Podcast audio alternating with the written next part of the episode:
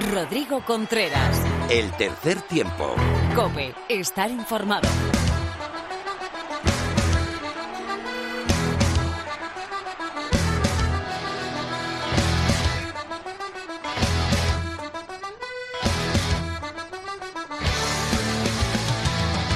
Hola, ¿qué tal? Bienvenido, bienvenida a tu programa de rugby en la radio. Esto es el tercer tiempo de la cadena Cope.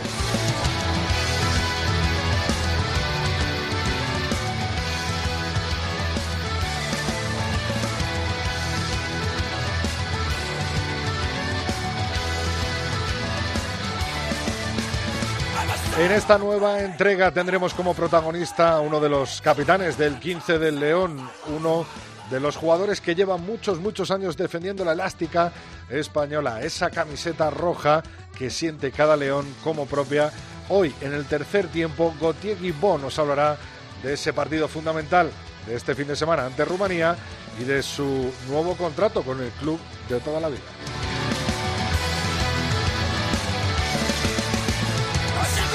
Como siempre tendremos a Lorena López con el, eh, la actualidad del rugby femenino, los grandes tertulianos, hoy Pepi Ibáñez y Felipe Rodríguez, para hablar sobre todo del 15 de León y de ese partido ante Georgia y del próximo ante Rumanía. Lulo Fuentes nos trae un nuevo entrenador y Mar Álvarez conectamos con ella desde la concentración del 15 de León.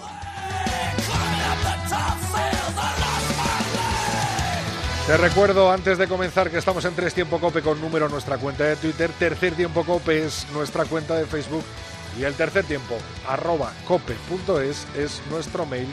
Bravo a los mandos, empezamos cuando quieras. Rodrigo Contreras. El tercer tiempo. Cope, estar informado.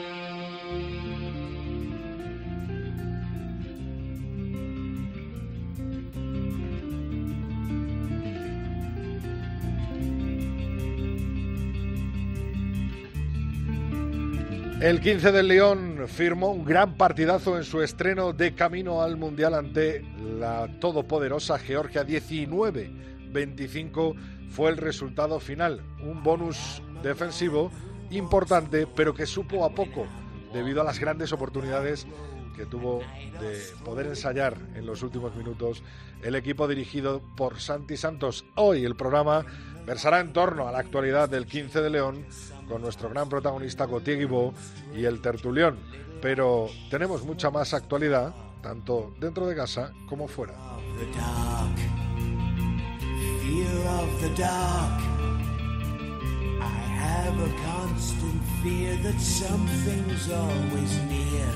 En el Seis Naciones, Italia 7, Gales 48, Inglaterra 23, Francia 20, Escocia 24, Irlanda 27. Jornada 4, tan solo queda una que se disputará al completo este próximo sábado, día 20. La clasificación la lidera Gales con 4 de 4 en victorias y a tan solo una de conseguir el Grand Slam con 19 puntos. Le sigue Irlanda con 11, Francia con 10, los mismos que Inglaterra, Escocia tiene 6 y cierra la tabla Italia.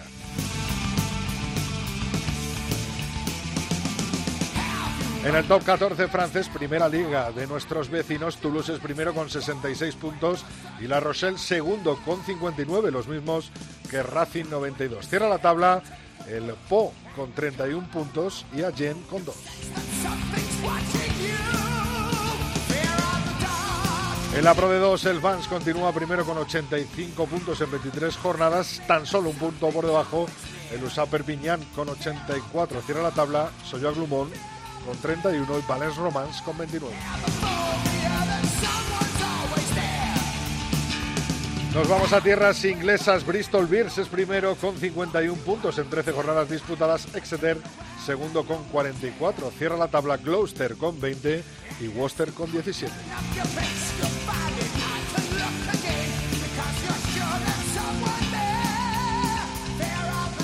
Mientras tanto, la Guinness Pro 14, la conferencia A, está liderada por Leinster con 70 puntos, Ulster es segundo con 59 y Osprey es tercero con 32. Cierra la tabla el Cebre italiano con 17 puntos. En la conferencia B, el Munster es primero con 59 puntos, Cona Rugby segundo con 43, Scarlett tercero con 34. Cierra la tabla también el italiano Benetton con 6.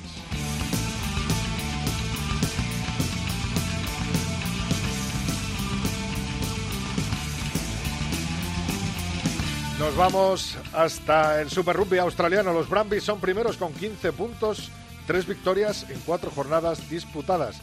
Tres victorias también, pero en tres jornadas disputadas tienen los Queensland Reds segunda posición, 13 puntos. Cierra la tabla con cero victorias, los Waratahs y un punto.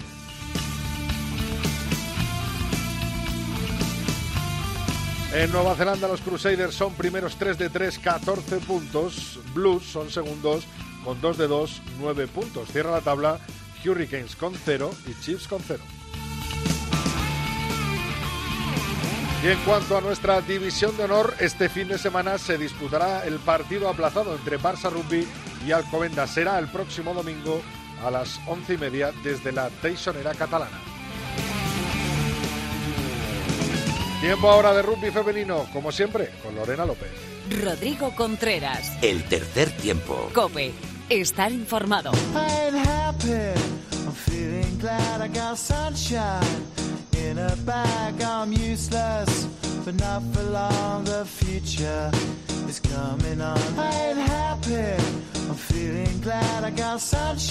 Bueno, pues ya tenemos con nosotros a Lorena López. Lorena, ¿qué tal? Muy buenas. Muy buenas, Rodri.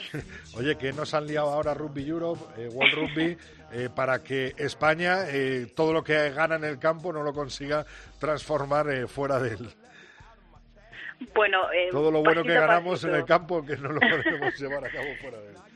A ver, pasito a pasito. Es que hay súper noticia y es que va a haber una especie de liga interna intercontinental. Y es lo que dices, no sabemos hasta qué punto España va a estar eh, bien representada o representada como se merece, pero bueno, eh, paso a paso porque de momento el, este proyecto, que es como te digo, una competición en tres selecciones de 15, eh, no va a materializarse hasta el 2023, así que hay, que hay mucho tiempo para ver exactamente cómo se desarrolla porque de momento, y solo de momento, se sabe que va a ser un calendario, o sea, que se busca que sea un calendario internacional de test match eh, que sean dos ventanas fijas anuales y van a participar un total de 16 equipos que están repartidos en tres niveles. Y aquí empieza, como tú dices, la, la disputa, por decirlo de alguna manera, en el primer nivel, eh, que sería sin ascensos ni descensos, eh, para el primer ciclo tendrá seis participantes. Eh, serán los tres mejores equipos del Seis Naciones y los tres mejores de entre Australia, Canadá, Estados Unidos y Nueva Zelanda. En el segundo nivel eh, sería sin ascensos pero el último clasificado sí que podría descender, bueno, podría descender, no, descendería directamente. También serían seis participantes, serían dos europeos, un equipo restante de lo que te comentaba de esto Australia, Canadá, Estados Unidos y Nueva Zelanda, un equipo de África, otro de Asia y otro de Oceanía ahí podría estar España, pero también podría estar en el tercero, que tendría ascenso directo y una promoción de descenso, y solo serían cuatro participantes. Eh, lo que te digo, son dos europeos, que uno podría ser España, un asiático y un ganador de un playoff entre un equipo de eh, África y otro de Sudamérica. Cada torneo, como te digo, sería anual, tendría una sede determinada también cada año eh, año a año y para entrar en esta competición eh, lo harían a través del nivel 3 eh, sin ser participante de esa primera edición y eh, se accedería a través del sería el mejor situado en el ranking de World Rugby obviamente sin tener en cuenta todos los a los 16 participantes ya. Así que tiene pinta de que va a ser eh, muy grande muy bueno eh, va a mejorar eh, muchísimo el rugby femenino no solo español sino internacional pero hay todavía muchos flecos que, que pulir, que peinar, que llámalo como quieras, y lo que y lo que dices tú, va a haber que luchar mucho porque las leonas estén bien representadas, porque si no va a ser al final un problema más que ya vemos en el Seis Naciones, al ser un torneo cerrado, que hay eh, un, un equipazo, como son el equipo, como las leonas que tenemos ahora, que a nivel europeo se ha visto en el campeonato, no tienen un rival real. Y si esto sigue siendo así, pues al final, mm, no sé, se puede repetir el escenario, pero confiemos en que no, que de aquí a dos años todo se arregle y confiemos en la World Rugby que está haciendo las cosas pues bastante bien. Sí, vamos a ver si España, eh, bueno, se cierra este torneo internacional y España apunta a ese segundo nivel, ¿no? En el que entrarían dos equipos europeos después de los tres primeros del seis naciones eh, metidos en el primer nivel. Bueno, hablaremos de ello largo y tendido y por supuesto que tendremos a Junque, pero volviendo al rugby nacional, este fin de no hubo Liga Iberdrola, pero sí una intensa jornada de División de Norbe, ¿no? en el cual ya se terminó la fase regular, dando así a conocer los cuatro equipos que pelearán por conseguir el ascenso directo a la Liga Iberdrola, que serán San Cugat, Guecho, Buc Barcelona y Crealia El Salvador. El recién ascendido, el Pontevedra, dejará la categoría tras verse superado en la última eh, por su principal competidor, que es el Indus Las Rozas. Las semifinales se disputarán el fin de semana del 27-28 de marzo y la gran final está programada para el 10-11 de abril. El equipo que se proclame campeón, como ya sabes, Rodrigo, tiene una plaza directa para la, la Liga Iberdrola y el segundo o sea, el perdedor de esa final tendrá la, una última oportunidad de, promocionar y será, pues eso, enfrentándose al penúltimo clasificado en ese play-out más que conocido, que actualmente sería Sunset Scrum, pero todavía queda mucho, así que no te puedo decir nada seguro. Eh, la primera semifinal eh, enfrentará a San Cugat ante el Creal y El Salvador, que además reedita curiosamente el que ha sido el último duelo liguero para estos dos equipos. Las catalanas además tienen, eh, bueno, son claras favoritas y además son claras favoritas porque tienen las mejores estadísticas tanto en defensa como en ataque entre todos los participantes. Eh, tienen 50 ensayos anotados y solo 8 recibidos y además la de San Cugat solo han perdido un partido que ha sido el derby regional ante el BUC. Eh, la otra semifinal será Getcho y BUC eh, que se prevé pues pues bastante ajustada en el conjunto vasco consiguió llevarse el duelo en la liga regular y lo hizo solo por un punto Rodri Madre mía, vamos a hacer un repaso porque este fin de semana sí que hay Liga Iberdrola que lidera Majadahonda, seguido de Cisneros, Las Cocos eh, de Sevilla y Eibar. Y por abajo está el CRAR Residencia Rialta eh, Olímpico Sanses Crum y Les Abelles. ¿Y cuáles son los emparejamientos? Corteva Coco Rugby recibe a Sánchez Cruz, Olímpico de Pozuelo se enfrenta contra Eiva Rugby Taldea, Crat Residencia Rialta, Ales Abelles y el Complutense Cisneros se enfrenta al Majadahonda. Bueno, partidazo entre primero y segundo, ese, eh, bueno, Complutense Cisneros, segunda posición contra el Majadahonda. Nos lo cuentas el martes que viene, ¿no? Pues sí, el martes que viene más y mejor. Hasta luego, Lorena. Hasta luego, Rodrigo.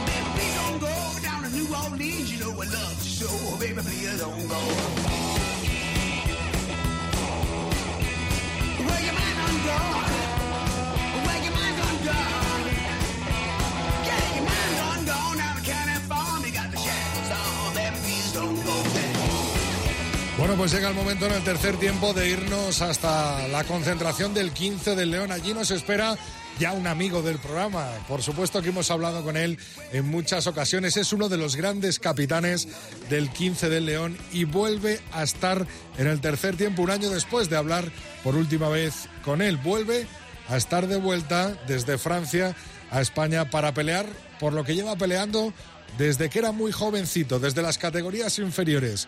Hoy con nosotros está el señor Gautier Guiboa. Muy buenas, Gautier. Hola, muy buenas a todos.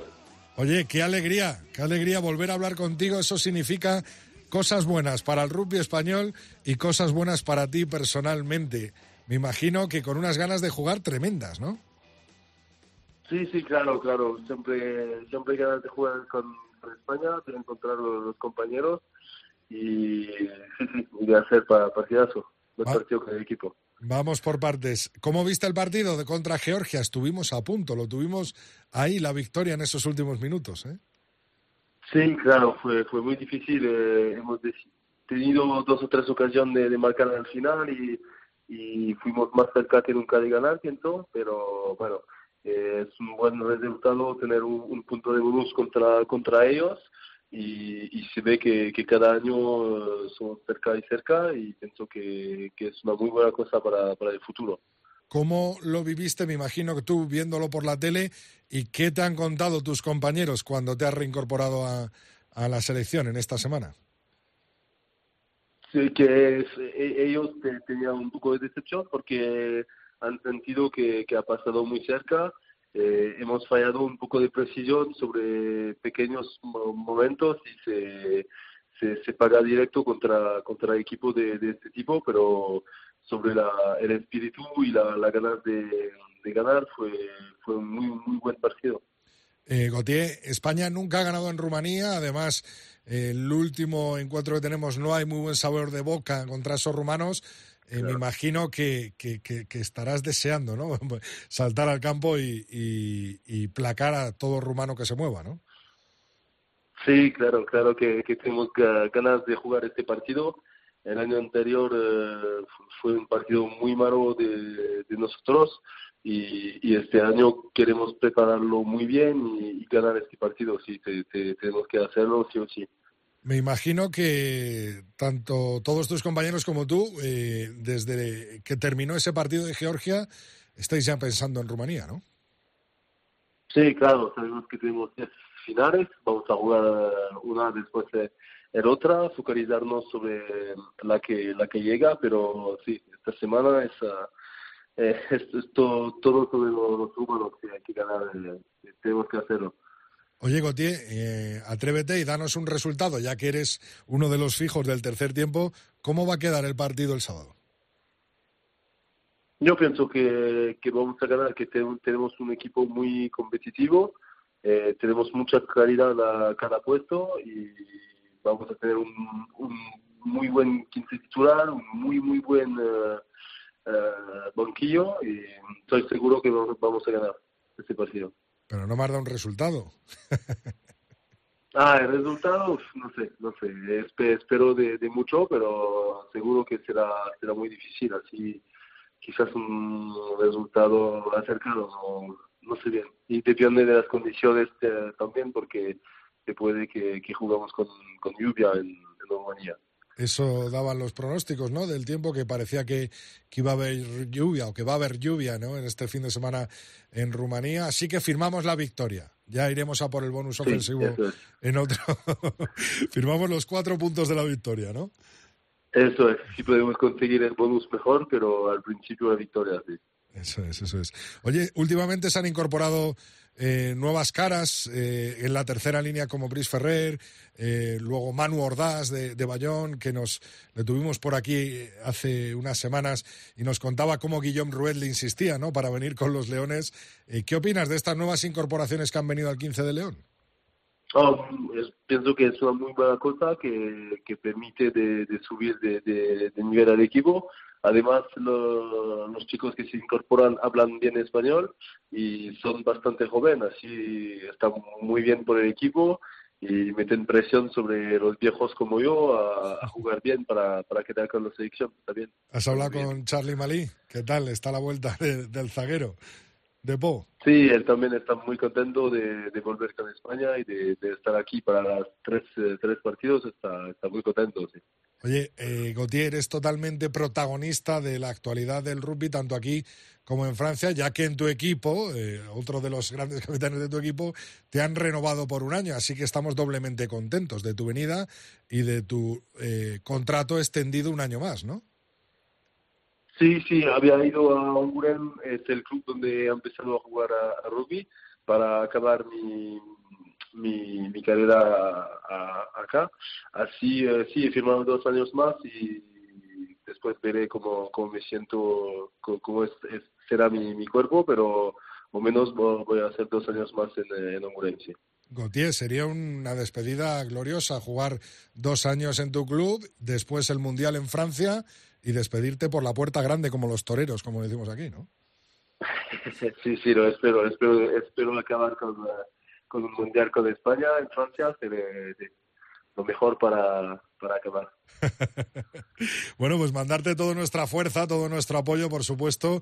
Sabes que eres una de las personas fundamentales de este 15 de León, eh, de este nuevo objetivo, de este nuevo sueño, eh, sueño, uno de los grandes veteranos del equipo, de los grandes eh, capitanes. Me imagino que ya estás en conversaciones con Fer, con Fernando, ¿no? Y, y organizando el equipo, ¿no? Y el cotarro, como se dice. Sí, sí, sí, hablamos bastante con, con Fernando, que, que se muy bien el equipo y sí, sí, tenemos varias líderes, intentamos que, que, que, lo compartimos con lo, lo, lo, más jugador posible y sí, funciona bien así y hay que, hay que seguir, seguir de, de esta manera. Qué bueno, ¿eh? qué bueno eh, volver a hablar contigo, Gautier. Esperemos hablar muchas veces más. Eso significará que le va muy bien al 15 de León y que tú estás dentro del 15 de León jugando eh, con la selección española de rugby. Así que Nada, no te interrumpo más, hay que estar concentrados con Rumanía y hay que ganar ese partido en Rumanía y quitarnos esas espinas, ese mal sabor de boca del último partido del último campeonato de Europa. Gautier, toda nuestra fuerza, todo nuestro empuje detrás de la melee de la tercera línea donde te sitúas tú y a por todas, a por los rumanos, estamos con vosotros y por supuesto todo el aficionado al rugby español está empujando este próximo sábado a las 2 de la tarde en ese partido del 15 de León contra Rumanía. Gracias por volver a atendernos y te dejamos que te eches una pequeña siesta y a entrenar. Gracias, Gautier. Exactamente, muchas gracias. Un saludo.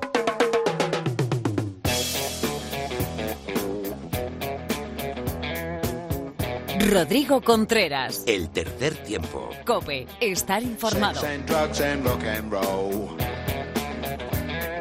Is all my brain and body need. Sex and drugs and rock and roll. It's very good indeed. Keep your silly ways or throw them out the window. The wisdom of your ways. I've been there and I know lots of other ways. What a jolly bad show.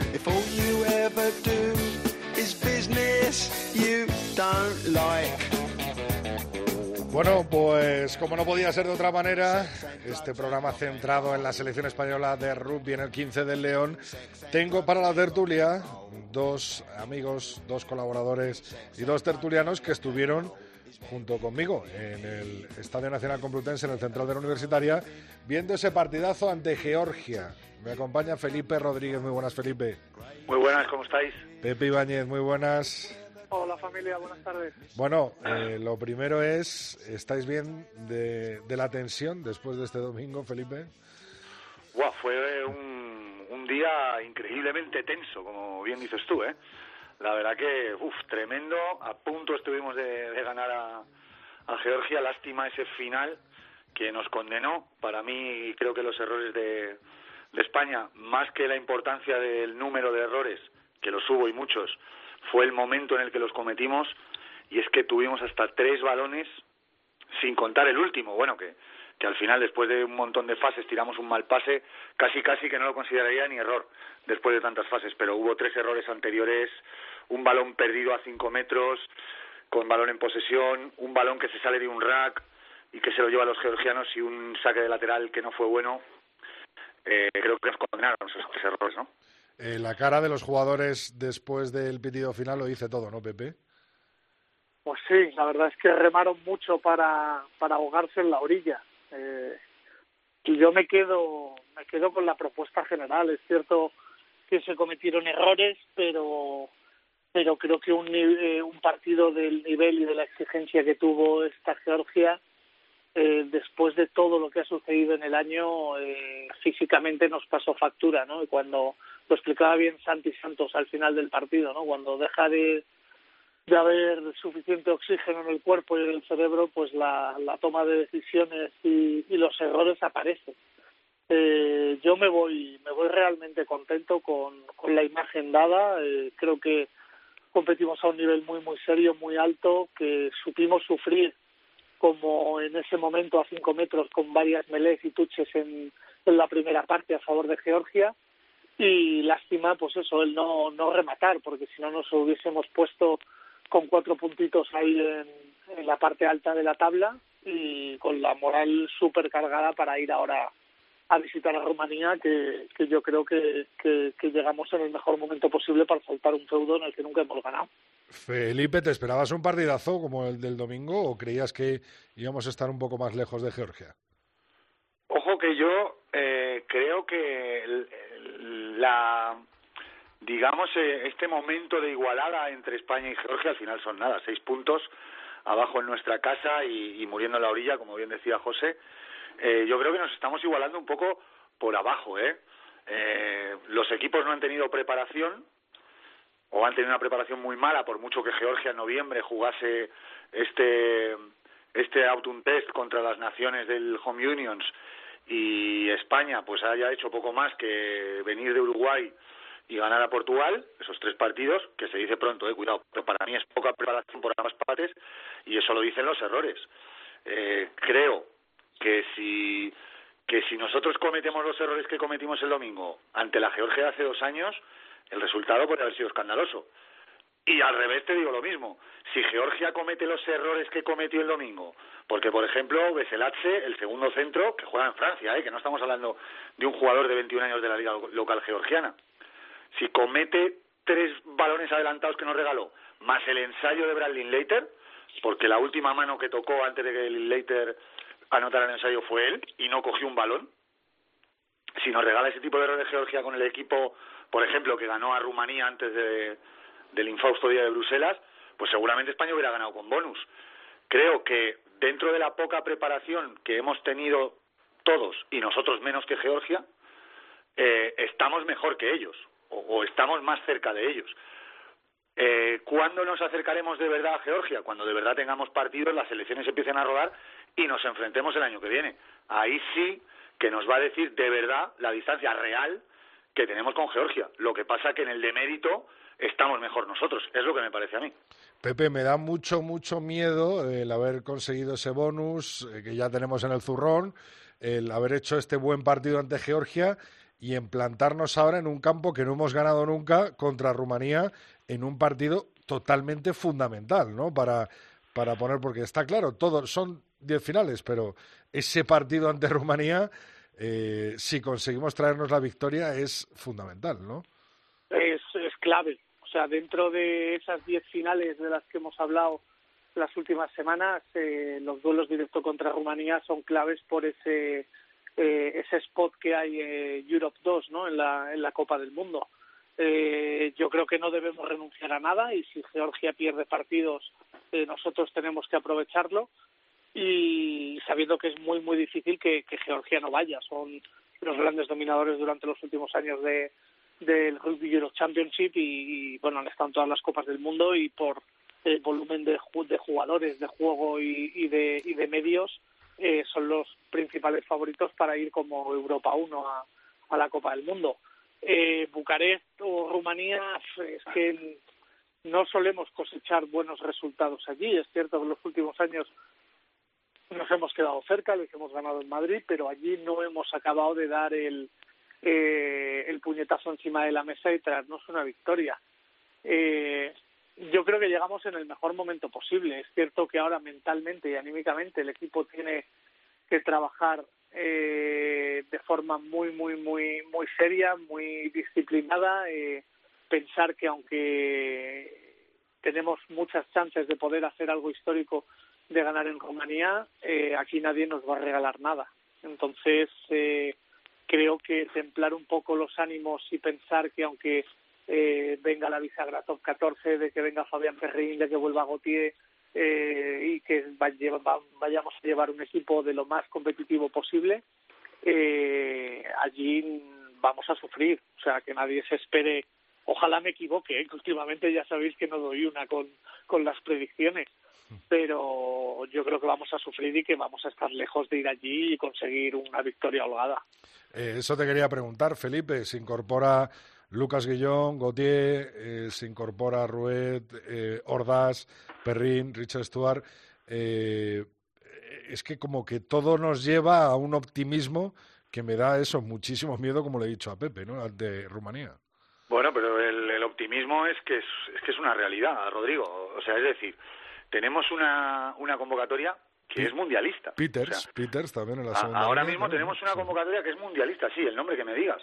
O sea, es decir, no, seguramente no están todos los que son, porque hay bajas, pero son todos los que están. O sea, ahora mismo la lista que tenemos delante de Santi Santos para este partido contra Rumanía seguramente es muy parecida a lo que podría ir al Mundial de 2023. Obviamente, pues bueno, habría que ver, ¿no?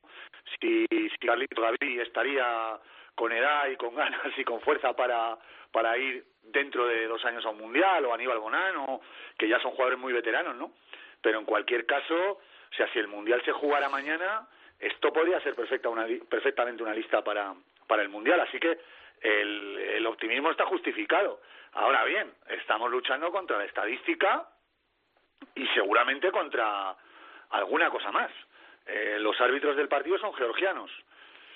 Eh, y aunque Georgia pues eh, odia a Rusia y no le gusta demasiado Rumanía, pues la verdad es que los jugadores georgianos, y eso se ve en cada partido con los leones, tienen una inquina por España que, es tremenda. Y yo me imagino que esa inquina eh, se, se empapa a, la federación y pues no sé, eh, no quiero acusar a nadie antes de tiempo, pero ya dije lo de antes de Bruselas, que no podía ser que un árbitro rumano nos pitara el partido, pues creo que tampoco es bueno que ahora nos piten unos árbitros georgianos, sinceramente. ¿No deberían pitar árbitros de nacionalidades eh, involucradas en, en este Naciones B, en este Campeonato de Europa, eh, Yo diría que no, yo diría que no, teniendo en cuenta además que creo que, que hay otros árbitros de otros países que son de la misma calidad, no digo que me venga a pitar Nigel Owens, pero creo que hay árbitros franceses eh, que son de la que son ingleses, escoceses, que son de la misma calidad que el resto. Lo que pasa es que no sé si sería peor el remedio que la enfermedad. ¿eh? Podemos mandar nosotros a Íñigo Atorrasagasti, por ejemplo, a pitar un Rusia-Rumanía o, o a Iñaki López, ¿no?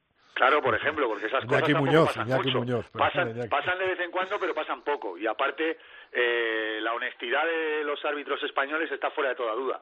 Entonces, mandarle o no, pues realmente me da igual, porque sé que lo va a hacer bien. Eh, ¿sabe? O lo va a hacer por lo menos honestamente, ¿no? Que si falla, pues como los jugadores fallan, ¿no? Como, como Betzelache, que falló mucho este en este partido. bueno, a mí, también me pareció que falló el, el árbitro francés el otro día en, en ¿Tú crees, por ejemplo, el fallo más claro que fue, bueno, el fallo más claro no, perdón, la jugada más polémica que fue la pantalla pues no sé qué decirte. A mí Jaime me dijo que después de verlo varias veces en la repetición, Jaime Nava, eh, me dijo que a lo mejor no, ¿eh? que realmente era lateral. Para mí, y para, mí, fue más polémico, ¿eh? no sé si hubo más. Para mí sí es claro, yo creo que impide a Víctor Sánchez llegar al placaje eh, del jugador georgiano y para mí eh, hay también un contacto con su compañero delante, por lo tanto, a lo mejor no es golpe de castigo, pero mínimo tenía que haber reanudado desde una melé. Eh, no sé, eh, te digo que, que claro, que es que esto eh, El caso que he visto esta mañana a nuestro lado estaba Gonzalo Pardo, estaba gente eh, del podcast Ensayo de Castigo y, yo creo que ellos que tienen mucha más experiencia eh, viendo o arbitrando o gestionando este tipo de jugadas, yo creo que para mí era, era una infracción clara que no, que no tomó. Yo pude hablar al final con, con, con, lo que estaba en la banda. Además, el mismo Iñaki Muñoz sale con el iPad, no sé si lo veis en directo en, el, en, el, partido, y me dice que, que no utiliza el árbitro francés el TMO porque le están diciendo desde el TMO que no era pantalla y que, y que era ensayo. O sea, por el pinganillo estaba conectado con el TMO. No sé si acordáis las palabras de Santi al final del partido, ¿no? diciendo que podía haber consultado, pero es que el propio TMO le está diciendo que, que no era pantalla, ¿no? Y entonces él toma la decisión de, de dar ensayo completamente. Sí, sí es cierto que yo esta mañana lo he visto otra vez y, y bueno, a lo mejor sí estoy ahora más con más con José que con Jaime Nava, ¿eh? Ah, gracias, gracias. Oye, ¿llegaba Gavidio o no llegaba Pepe? Uf, es complicado, ¿eh? Había muchos metros por delante. Yo yo creo que tenía que haber intentado ir al banderín por todo lo eh, por todos los medios, eh, y, pero claro, yo creo que se, vio demasiado solo, con demasiado campo por delante y se puso a mirar a los lados, a ver si viene uno de estos aviones por los lados y le doy la pelota, que yo ya demasiado estoy haciendo. Pero, pero yo creo que si, hubiese tenido un poco más de fe en sus piernas, eh, podía haber llegado bastante más adentro de la 22 de Georgia. Quiero pensar que cazado, haberle cazado en los últimos metros, los últimos 6-7 sí, metros. y además los, los que venían en apoyo hubiesen llegado, hubiesen tenido más tiempo para llegar, ¿no? Porque porque sí es cierto que si hubiésemos, es que claro, son tantas tantas opciones que se fueron al limbo de, de poder anotar que, que, que al final nos, nos quedamos con esa derrota, pero pero yo creo que Gavidi podía haber, podía haber llegado. Yo creo que sí. Felipe, la delantera respondió, ¿no? Con creces a, a, la delantera de, de Georgia, eh, cosa que teníamos marcado en rojo todos en el calendario y al final, bueno, las primeras líneas repiten en esta convocatoria de Santi, ¿no? Sí, es cierto que en la segunda parte sufrimos, sobre todo después de la patada de, de Güemes que nos pone por delante, bueno, luego ellos anotan, eh, del, molde touch, es cierto que sufrimos ahí bastante a partir de ese ensayo de, Georgia y durante digamos los minutos centrales de la segunda parte, pero la delantera aguantó muy bien. O sea, Georgia es raro que no te cuele algún algún molde touch que lo convierta en ensayo durante un partido, es raro y, y, efectivamente lo demostró este este domingo, pero sí que es cierto que es una jugada que España tiene bastante bien aceitada y que defiende muy bien. Eh, siempre buscando al portador, intentando tumbar el mor antes de que se forme o pararlo rápidamente para obligar a liberar a los a los georgianos. Y la verdad que la delantera estuvo estuvo a un nivel sobresaliente la delantera española. Nos faltó la perfección que hubiera sido ganar el partido pero en cualquier caso todavía yo creo que Georgia es superior ¿eh? en ese sentido en esa parcela. Sí yo yo creo que, que la defensa de Moll fue fue muy muy buena. Eh, eh, se posicionaban muy bien en los flancos de, de las plataformas de los de los georgianos haciendo una cuña impidiendo que, los georgianos se girasen hacia un lado o hacia otro y creo también que en el suelo funcionamos muy bien. Yo creo que España en el rack eh, trabajó muy bien, apenas cometió infracciones. Yo el punto el punto o el debe se lo el punto negro o el debe se lo pondría a la Melé. Creo que en Melé eh, sufrimos de más. Eh, creo que concedimos hasta tres golpes de castigo en Melé más un golpe franco o dos y creo que por ahí debemos arreglarlo. Eh, a ver cómo está John Zavala, que salió con problemas en el hombro. espero que, que esté recuperado para Rumanía, que nos va a hacer falta. Pero yo creo que, que sin Fernando y sin John, eh, Titi y Vitor, en la segunda parte sobre todo, sufrieron más en Melé que, que en la primera. El buen partido de Titi en juego abierto, ¿no? Eh, salió enchufado, eh, Pepe. Es una bestia. O sea, Titi Hubo un momento en el que tuvo opciones de chocar y dio un pase ahí que dije yo, uff, está dudando, pero no, no, no, no. A la siguiente pegó un topetazo a la apertura de eh, Georgiano que lo mandó tres o cuatro metros para atrás, una y otra vez martillo pilón, y la verdad es que Titi está, está a un nivel espectacular. Eh, todavía, y eso que ha mejorado mucho en Melé, de hecho, el capitán de Carcasón es, es jugador rumano y, y, y le ayuda mucho en estas fases a Titi, nos lo contaba eh, el mes pasado en 22 y, espero que esa progresión que está teniendo pues la podamos ver más a menudo en, en el 15 del León o, o, con más minutos incluso porque a lo mejor está llamando a las puertas para la titularidad. Eh, Felipe, eh, vamos a hacer como la semana pasada un 15 rápido, a ver si a ver los jugadores que, que nos salen. ¿Cuál crees el 15 eh, que va a salir? No sé si tienes la convocatoria delante, pero vamos. ¿Cómo sí, no me la, sé, me la sé entera, vamos. bueno, pero habrá que descartar de ahí a nueve. sí, eh, bueno, Fernando López va a salir de primera, seguro. Eh, Marco Pinto va a ser el talonador, creo. No, creo no, estoy, estoy seguro. Y no sé, y yo creo que si John Zavala está bien del hombro o va a repetir. Repetimos primera línea entonces. ¿no? Sí. Sí, segunda. Segunda línea, Manuel Mora tiene que estar y Joshua Peters va a ser seguro. Sí. Terceras, ahí, ahí Tercera, sí que te lo bueno, más sí, complicado. Que sí tiene que cerrar la melee, esto es así. esto es así, porque así le deja tranquilo a Gautier como siete o como seis. Y Lucas. ¿no? Y apuesto, pero es una apuesta, ¿eh?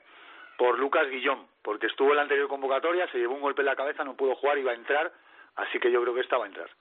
Medio melé, clarísimo. Medio melé, el diablo.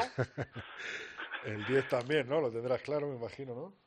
No, no lo tengo tan claro, ¿eh? ¿No? ¿No? lo tengo tan claro porque creo que Bautista Güemes está muy bien en la dirección, muy, muy bien.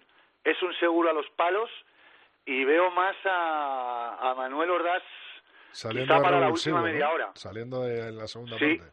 sí, quizá para la última media hora, con esto que está de, de moda de los jugadores de impacto. O sea, Diablo y Güemes, ¿no? La, la bisagra. Sí, em, no sé, es un pálpito que tengo.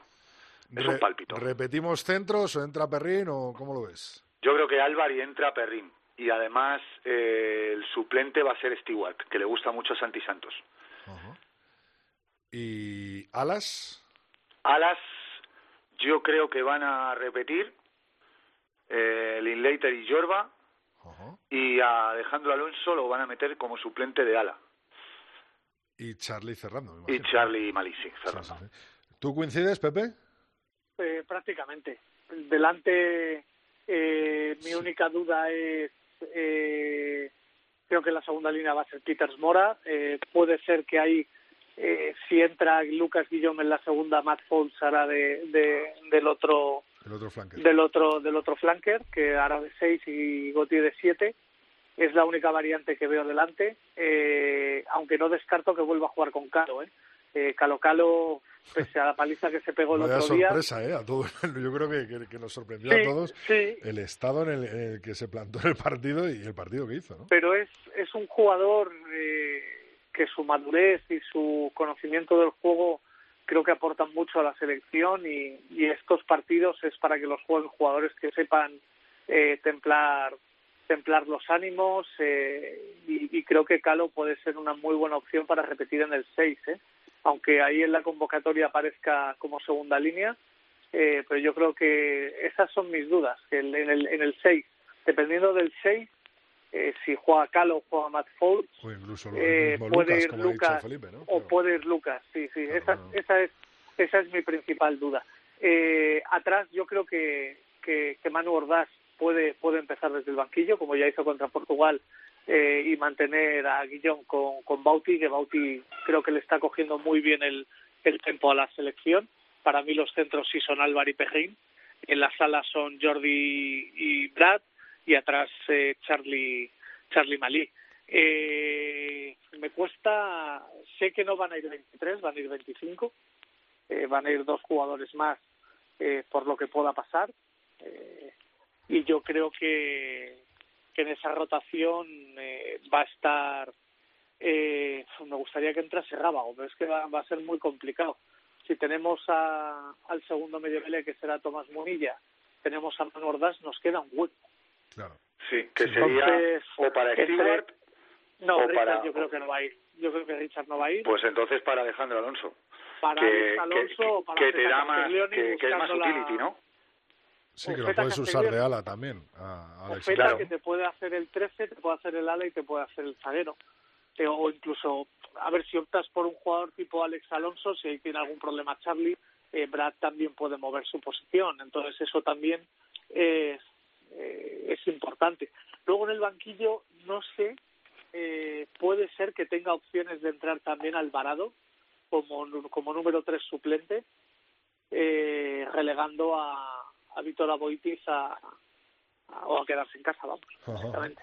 Bueno, eh, para cerrar el capítulo de, del próximo partido ante este sábado a las dos contra Rumanía, eh, dejarnos eh, cada uno una de las claves de, o lo que, lo que creéis que va a ser la clave de la victoria del 15 de León en Rumanía.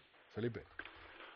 Pues algo que es muy recurrente, ¿no? En este caso, más que nunca creo que los delanteros españoles deciden si ganamos los tres cuartos por cuánto. Eh, Pepe.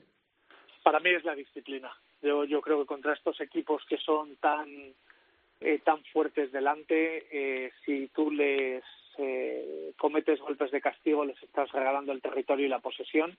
Eh, y además tienen a, a Blaiku, que es un auténtico francotirador. Eh, yo creo que si España es disciplinada, eh, tendrá mucho ganado. Eh, entonces, a partir de ahí, eh, si somos capaces de construir juego siendo disciplinados, eh, tendremos mucho ganado. Este fin de tenemos doblete además, Pepe, ¿no? El domingo Barça Rugby y Lexus Alcubenda Rugby en la Teixonera, ¿no? Sí, sí, sí, además eh, en horarios es perfecto, porque el sábado con los Leones, el domingo con la División de Honor y, bueno, un partido en el que va a haber bajas por, por los internacionales y los sancionados que tienen ambos equipos, pero pero bueno, se van a poner al día el grupo 1 eh, con un auténtico partidazo. Vamos Quizás pueden ser más sensibles en el Barça, ¿no? Por esa ausencia de, sobre todo, Bauti, ¿no? Bueno, ten en cuenta que esta semana Pablo Ortiz, Dani Barranco se han vuelto con, con el equipo. Entonces, Sergi Guerrero va, los va a tener disponibles, no hay trabajo del 7, por lo que también contará con Joan Losada. Eh, yo creo que el Barça, bueno, pues es que claro, dices, ah, solo Jordi Jorpe y Bautista Güemes. Eh, estaría yo bastante molesto si me los quitan, ¿no? Pero bueno, Alcobendas, eh, a ver qué va a pasar con eh, con los jugadores que tiene convocados o si es posible que vuelvan a, al club para poder jugar este fin de semana. Y bueno, cuando Santos decida que 25 26 jugadores van a Rumanía pues sabremos eh, a ciencia cierta quién va a jugar ese partidazo de, del domingo. Eh, Felipe, el claro partido para que el Lexus Alcobendas Rubia salte el liderato, ¿no? Bueno, después de lo que vimos la pasada jornada, pues Alcobendas se juega medio billete para estar en los puestos de arriba, ¿no? Pero así de claro, Alcobendas no puede fallar en, en Barcelona si quiere pelear por el título. Esto, esto es así después de lo visto el otro día, ¿no? Con las derrotas de Salvador que los entre Pinares. O sea, yo creo que ahora hay... en rojo en el calendario, ¿eh? la fecha. Claro, eh, yo, es que creo que estarán todos los partidos marcados en rojo en el calendario, los tendrá Tiki.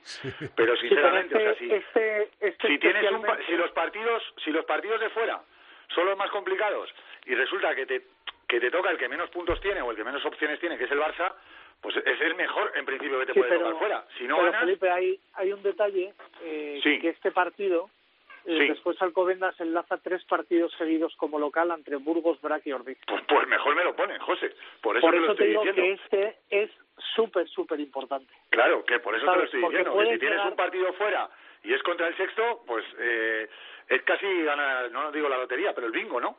Mejor, porque el Barça es el que menos opciones tiene. Rojo, puedes llegar la última jornada en Pepe Rojo. Sí, sí, claro, un colchón muy importante de pues puntos. Pues por eso, por eso mismo. creo que este partido creo que este partido es clave para, para Alcobendas y casi para cualquiera, eh, cuidado, porque al final el Barça se metió como sexto. O sea, hay que recordar que es el que menos opciones tiene. Sí, el que, está más eh, atrás, Burgos tenía pocas, pero resulta que ganó el otro día, con lo cual ya se mete en la pomada. O sea, ya es que tenemos cuatro claros favoritos, que son los dos de Valladolid, como siempre, Alcobendas y Ordicia, pero es que Burgos también quiere.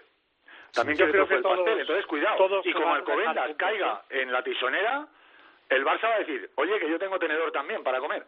Entonces, cuidado, ¿eh? Cuidado lo importante que es este partido, no solo para el Covendas, sino para toda la clasificación. Vamos a ver, Todos vamos se van a, a dejar puntos, ¿eh? Todos, yo creo que, que no va... O sea, ningún equipo va a ganar los cinco partidos de, de esta segunda vuelta. Está emocionante la división de honor. Por último, eh, Felipe, ya que te tenía ahí, eh, Gales gana en Francia.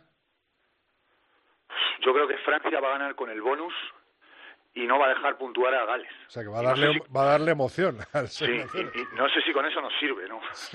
no estoy seguro. Pero creo que por lo menos tenemos que hacer eso, sí. Ganar con bonus y que Gales nos lo haga. ¿Y Pepe, tú qué crees?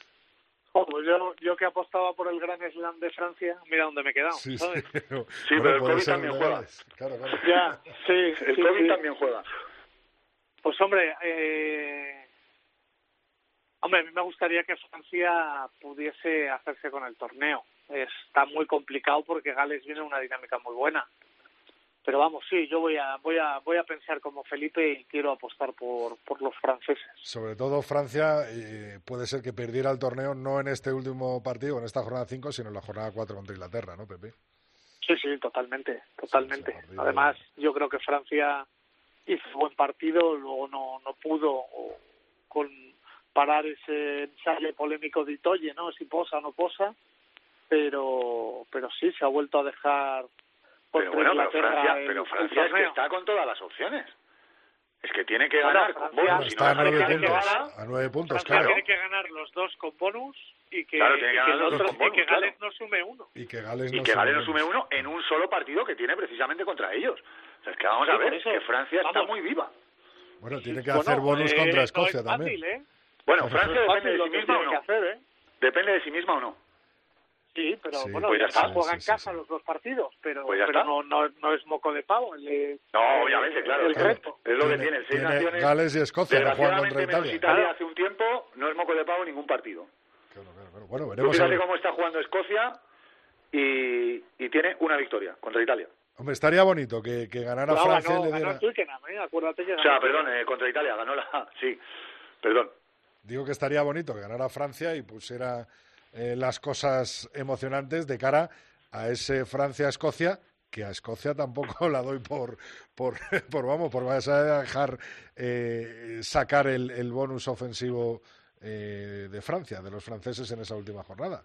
No, no, por supuesto que no. Si es que a Escocia es lo que digo. O sea, le queda Italia y, ojo, que le queda Francia y vamos a ver lo que tiene que decir en el último partido.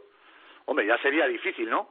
Pero Escocia, fíjate cómo está jugando y está el penúltimo.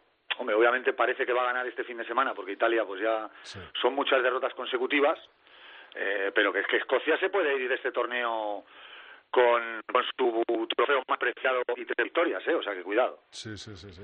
Bueno, pues veremos, veremos y sobre todo el foco puesto en ese sábado a las dos en Rumanía, el 15 de León contra Rumanía y camino, segunda piedra en el camino del Mundial 2023. Gracias Pepe, gracias Felipe, estamos en contacto. Un abrazo. Abrazo.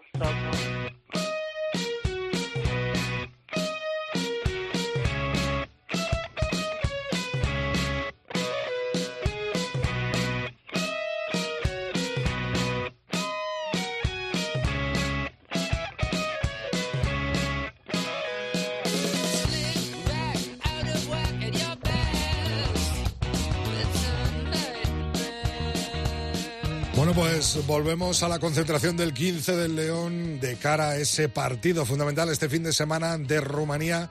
Estoy convencido que asaltaremos por fin a los rumanos allí, en su casa, en su campo, una cuenta pendiente del 15 liderado por Santi Santos y su equipo, entre eh, las que se encuentra nuestra amiga y compañera Mar Álvarez. Muy buenas, Mar.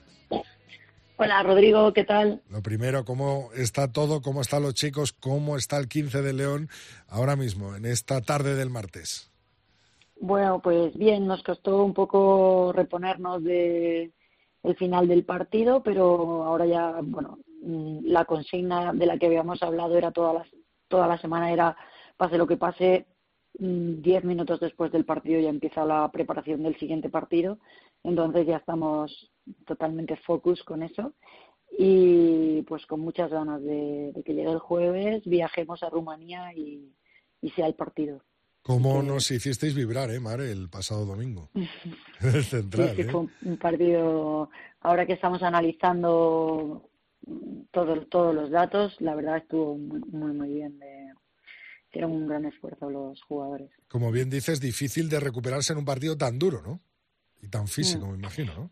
Sí, y, y, además hemos hablado varias veces aquí en el programa de planificación. Este es un caso muy concreto de una semana especial porque hemos jugado en domingo un partido durísimo y tenemos menos de una semana para preparar el otro partido. Entonces son seis días que además incluye un viaje que no es muy cómodo y aunque parezca que está muy cerca Rumanía en avión, bueno, son viajes incómodos en general eh, por horarios y por, y por, mm, bueno, pasar horas en el aeropuerto y todo eso.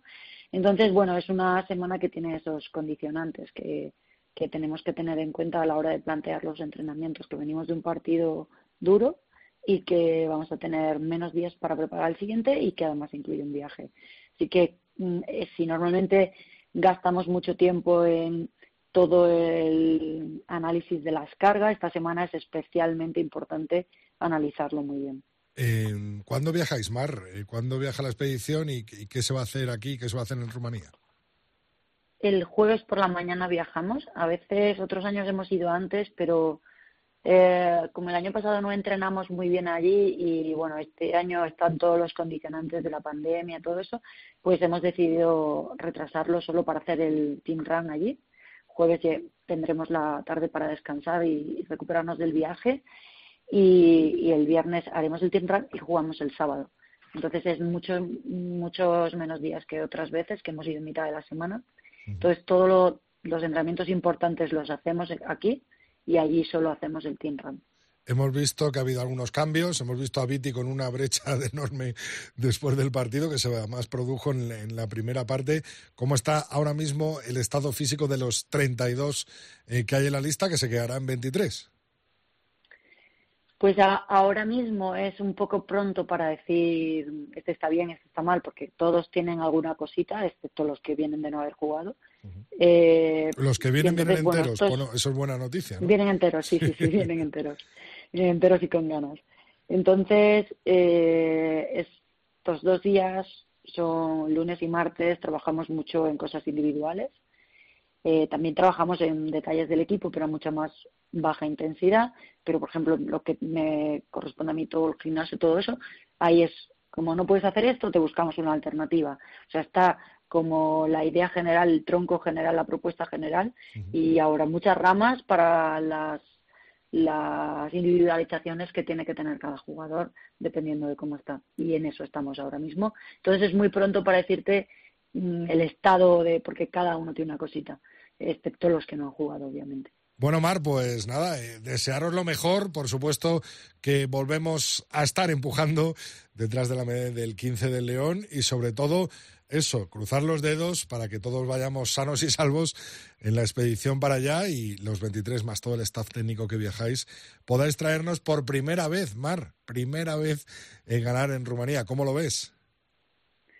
Pues eh, estamos con muchas ganas y estamos estudiándolo muchísimo. Con muchas ganas, sobre todo después de ese partidazo ante Georgia, ¿no? Claro.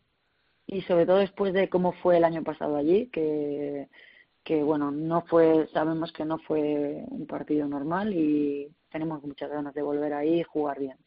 Bueno, pues lo dicho, estoy convencido que el martes que viene estamos hablando de la victoria de España en Rumanía. Así que mucha fuerza. Estoy tocando madera. Eso para que pase.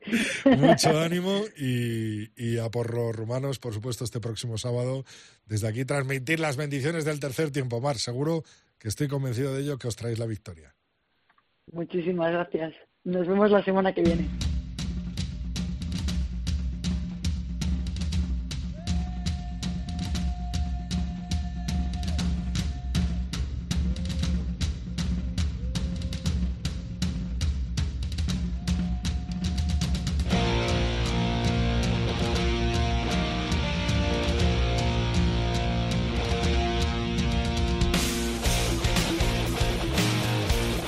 Pues llega el momento de echar el cierre a este tercer tiempo. Lo voy a hacer, como siempre, recordándote que estamos en Twitter como Tres Tiempo Cope con un número que nuestra cuenta de Facebook es Tercer Tiempo Cope y que nuestro mail es el tercer tiempo arroba cope.es.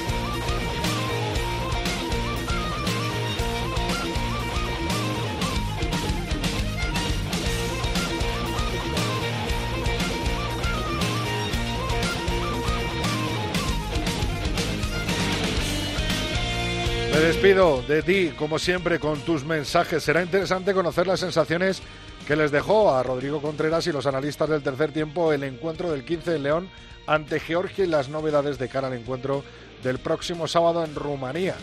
Eh, nos mandaba unas anotaciones a la de Bill McLaren, los dos, eh, que las anotaciones que hacía para preparar exhaustivamente los partidos.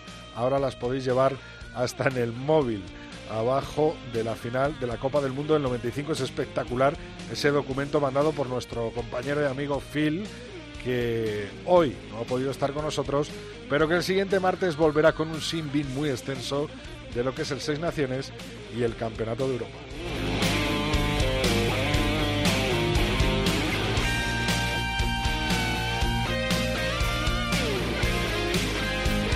Hasta aquí llega una nueva entrega del tercer tiempo. Te espero el martes que viene. Espero que celebrando una victoria de los Leones en ese camino al Mundial de Francia 2023, donde siempre, aquí en la cadena Cope, un abrazo del tío Contreras. Rodrigo Contreras. El tercer tiempo. Cope. Estar informado.